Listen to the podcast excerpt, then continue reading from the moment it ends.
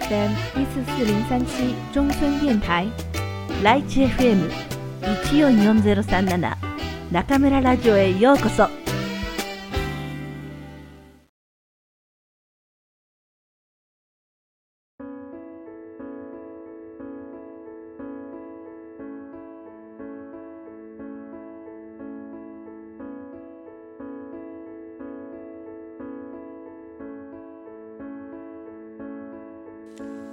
ディズニー、ありがとうの神様が教えてくれたこと。鎌田博士。絆の糸電話。地震当日、2011年3月11日。東京駅に着くと、どことなく宮城とは違う空気を感じた。気温というより、人や建物の空気感の違いといったところだろうか。夕べ、牧と舞と川の字になって寝た僕は、最後の家族の温かさに触れ、布団の中で涙を流した。そんな様子に気づいた舞は、パパ、どうしたの？怖い夢でも見たの？と聞いてきた。僕は、いやー、ママと舞と家族になれて幸せなんだよ。と答えると、幸せでも涙って出るんだね。と、ママにの笑顔で微笑んだ。僕はさらに涙が溢れた。二人が眠りについた後、僕はそっと支配人室へ行き、書きかけの衣装を燃やした。何度も何度も書き直したものの、どんな言葉を選んでも、40年分の思い出をリセットできる言葉は見つからなかった。ましてや、そんなものを残せば、妻は一層悲しむかもしれない。いや、引き止められなかった自分のことを責めてしまうかもしれない。だから、このままでいい。このまま何も残さず死のうと僕は決めた。そして再び布団に足を潜らせ、東京でどうやって人生の終止符を打つかということを目をつぶりながら考えた。しかし、それはディズニーシーを出てから改めて考えようと決めた。川の字で寝ている今を噛み締め、僕は眠りについた。ディズニーシーに着いた僕は、良介から事前に送られてきたチケットを取り出し、入園ゲートをくぐった。すると、そこはまるで別世界だった。今まで見たことがないくらい大勢の人が溢れ、そしてその人々はみんな笑顔だった。カメラを構えるお父さん、キャラクターと握手をする子供たち、行き交う人々との会話、すべてが夢の中を絵に描いたような景色だった。良介の話によると、ここでは従業員のことをキャストと呼び、お客様のことをゲストと呼ぶそうな。まさにこのすべての空間がステージということを意識させているのだろう。良介はこんなにも幸せな笑顔に包まれた環境で働いているのかと思うと、より一層このままここで働いてもらいたいと心から感じた。夢を叶えたことも素晴らしいが、それを継続することはもっと素晴らしい。義理の弟とはいえ、縁あって僕らは兄弟となった。兄として義弟の良介を精一杯応援してあげたいと思う。そんな笑顔あふれる光景に圧倒されていると、妻からメールが入った。東京はどう？良介には会えた？こっちは心配いらないので、たまには羽を伸ばしてきてね。マキ。思いやりのある優しい文面に複雑な感情がこみ上げた。とりあえず、その優しさに感謝する返事を打とうと考えていると、ぶら下がってるプレートや電灯などがぐらぐらと揺れ始めた。地震かなどうせすぐに収まるだろうと思ったものの、その揺れは次第に立っていられないほどの大きな揺れとなっていった。音楽を奏でていたスピーカーは倒れそうなほど傾き、あちらこちらで悲鳴が聞こえてくる状況に何が起きたのか僕は一瞬理解できなかった。すると、場内アナウンスにて建物から離れるよう安全を促す指示が流れた。僕の隣にしゃがんでいるカップルは身を寄せ合いながら携帯電話の画面を覗き込み、嘘震源地の東北は震度は7を超えているかもしれないって、と言った。僕は自分の耳を疑った。今、自分がいる場所すら疑った。そして、じわりじわりと現実が僕を襲い、宮城に残してきた牧と舞の顔が浮かんだ。家族を守るために東京へ来たというのに、死ぬのは自分だけでいいのに、こんな時に限って家族の近くにいない自分の運命すら憎く感じた。もし、牧や舞の身に何かあったら、もし、僕だけ生き残ってしまったら、僕はすぐさま、牧の携帯に電話をかけた。しかし、回線が混雑しているのか、呼び出し音すらならない。携帯にも旅館にも何度も何度もかけ直した。無事を尋ねるメールも送った。しかし、電話もメールも一つも返事がない。一瞬、これはもしかしたら罰かもしれないと感じた。家族を救うためとはいえ、死を選んだ選択に対する罰ではないかと、最悪の情景を思い浮かべないよう気を紛らわすためにも、ひとまず、良介を探すことにした。2011年3月11日3時22分。大きな揺れが起きてから30分ほどが経った。キャストである僕らは余震に気をつけるようゲストに伝えながら安全な場所へ誘導している。本部ではすでに地震対策統括本部が設置され、社長自らがリーダーとなり、指揮命令を出すことになったという連絡を受けた。ゲストの安全を第一とするよう常々訓練されているものの、僕は宮城の実家のことが気になって、今何をするべきかなど考える余裕はない。電話をかけたいが、携帯はロッカーの中にあるため、更衣室まで行かねばならない。僕はトイレへ行く許可をもらい、その場から立ち去った。足早に更衣室へ入り、携帯の電源を入れ、即座に電話をかけた。しかし、実家は、トゥルルルルという呼び出し音すら聞こえてこない。もしや、古い旅館ゆえ、倒壊してしまったなんてこと。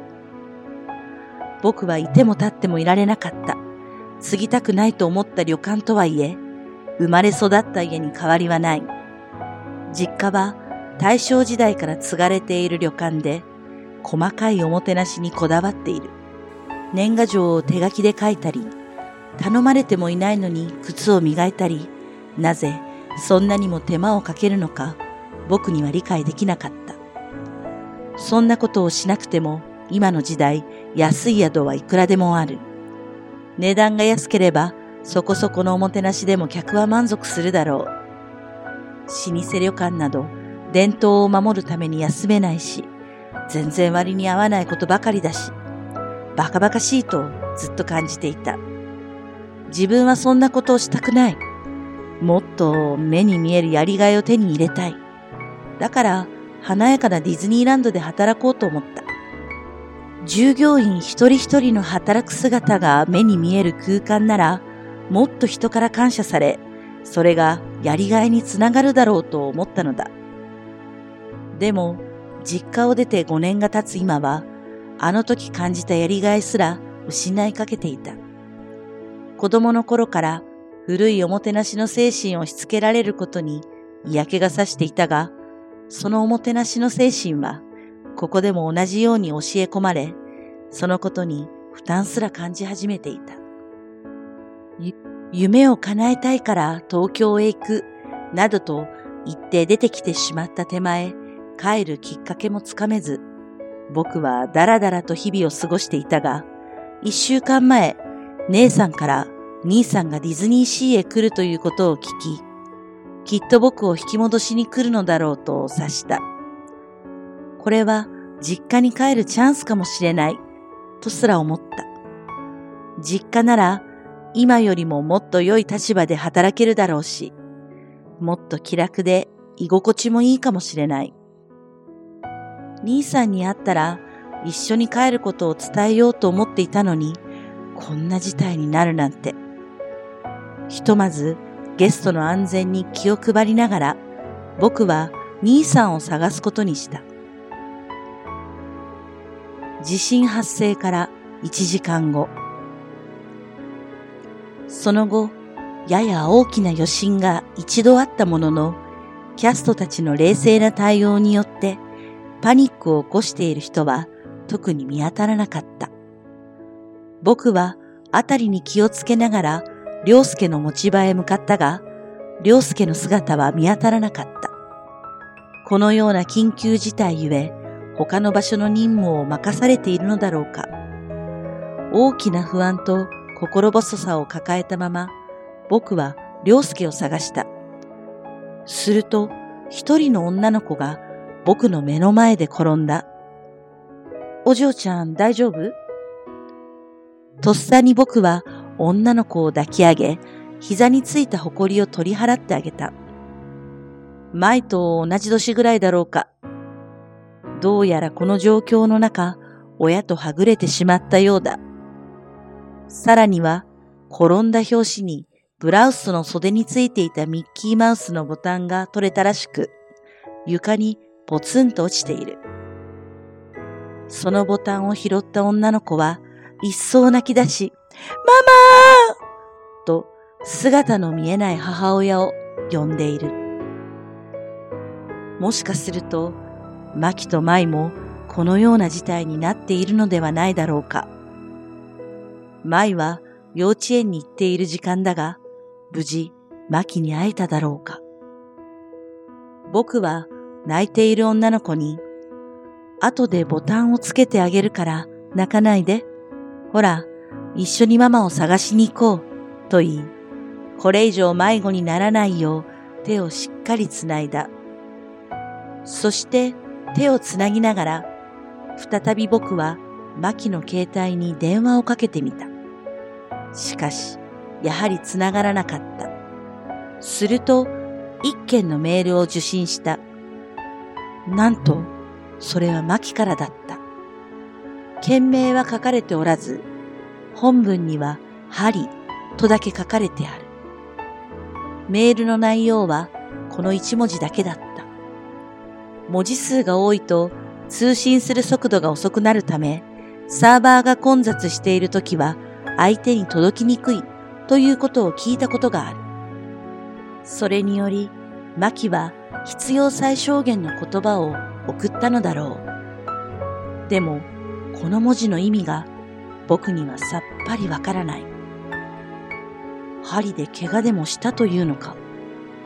いやあ、あたりが針のようにトゲトゲしい情景となってしまったのだろうか。返事をしたいが、なんて返したらいいかわからない。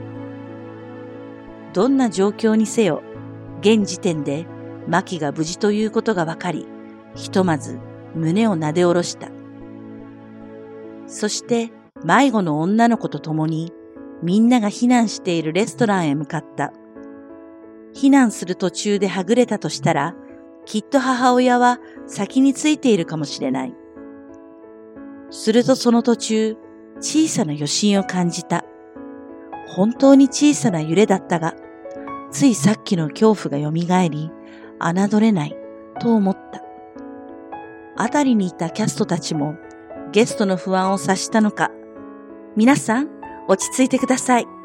私たちが必ずお守りしますので安心してください。声をかけると、一人の女性キャストがショップから多くのぬいぐるみを持ち出してきた。こんな時に大量のぬいぐるみを持ってどこへ行くのかと思いきや、パークを歩くゲストたちに、これで頭を守ってくださいと言って配り始めた。僕のところへにも来て、女の子の分と合わせて二つのぬいぐるみを渡してくれた。手をつないでいた女の子は、ダッフィーだと言い、ぬいぐるみを抱きしめると、言われた通りそれを頭上に乗せ、防災頭巾の代わりにした。このぬいぐるみがダッフィー？僕は前のことを思い出した。ね、お願いパパ。7歳の誕生日プレゼントも、次のクリスマスプレゼントもいらないから、お願い。お友達と同じようにぎゅーっとダッフィーを抱きしめたいの。そう言っていた舞の言葉を思い出すと同時に、僕は手にしているダッフィーを抱きしめた。強く強く抱きしめた。おじちゃんもダッフィー好きなの？手をつないでいた迷子の女の子が僕にそう言ってきた。ああ、そうだよ。おじちゃんもダッフィーが大好きなんだ。今頃舞は泣いていないだろうか。変わり果てた街でこの子のようにさまよっていないだろうか。怯えてる舞を想像しながら僕はもう一度ダッフィーを抱きしめた。舞に渡してあげたい。僕のこの手で舞に渡してあげたい。ダッフィーを頭上に乗せ、防災頭巾の代わりにしながら、女の子と共に避難所のレストランへ向かった。それにしても、こんな高価なぬいぐるみを上司の許可なく配ってしまって、若いキャストたちは怒られないのだろうか。もちろん後で回収したとしても、商品として棚に並べることは難しいだろう。レストランに着くと、案の定、女の子の母親が入り口に立っていた。ママと言って、母親に飛びついた姿を見届け、僕はレストランの中央へと進んだ。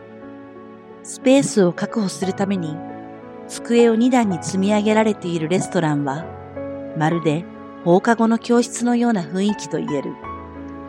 なるべく人の少ないところへ進み、立ったまま壁にもたれかけ、もう一度マキからのメールを読み直した。読むと言っても、針と一文字書かれてあるだけだが、一文字だけに何を言いたいのか読み取ることは難しい。夕べ三人で川の字になって寝ていた際、針について何か話しただろうか。記憶の隅々を探すものの、そのような会話をしたことはどうしても思い出せない。もしかしたらディズニーの共通用語だろうか。何をどう表しているのか全くわからないが、良介に会ったら念のため聞いてみようと思った。そうとなったら、ここで避難している場合ではない。僕はレストランを出て良介を探しに行くことにした。すると、近くを通った男性キャストが、どちらへ？今歩き回るのはまだ危険です、と言った。弟を探しているんです。と僕が言うと、一緒にお探ししましょうか？と言ってくれた。しかし、小さな子供を探すわけでもなく、こんな大変な時に私事で手を借りるのも、と思い、大丈夫です。ありがとうございます。と言い、僕はレストランを出た。その直後、背後から、お気をつけて、と声をかけてくれた。振り返ると、今話していた男性キャストが心配そうに見送ってくれている。こんな時にもゲストの身になって受け答えしてくれるなんて、自分自身の家族のことだってさぞかし心配だろうに僕はその笑顔に救われた気がした。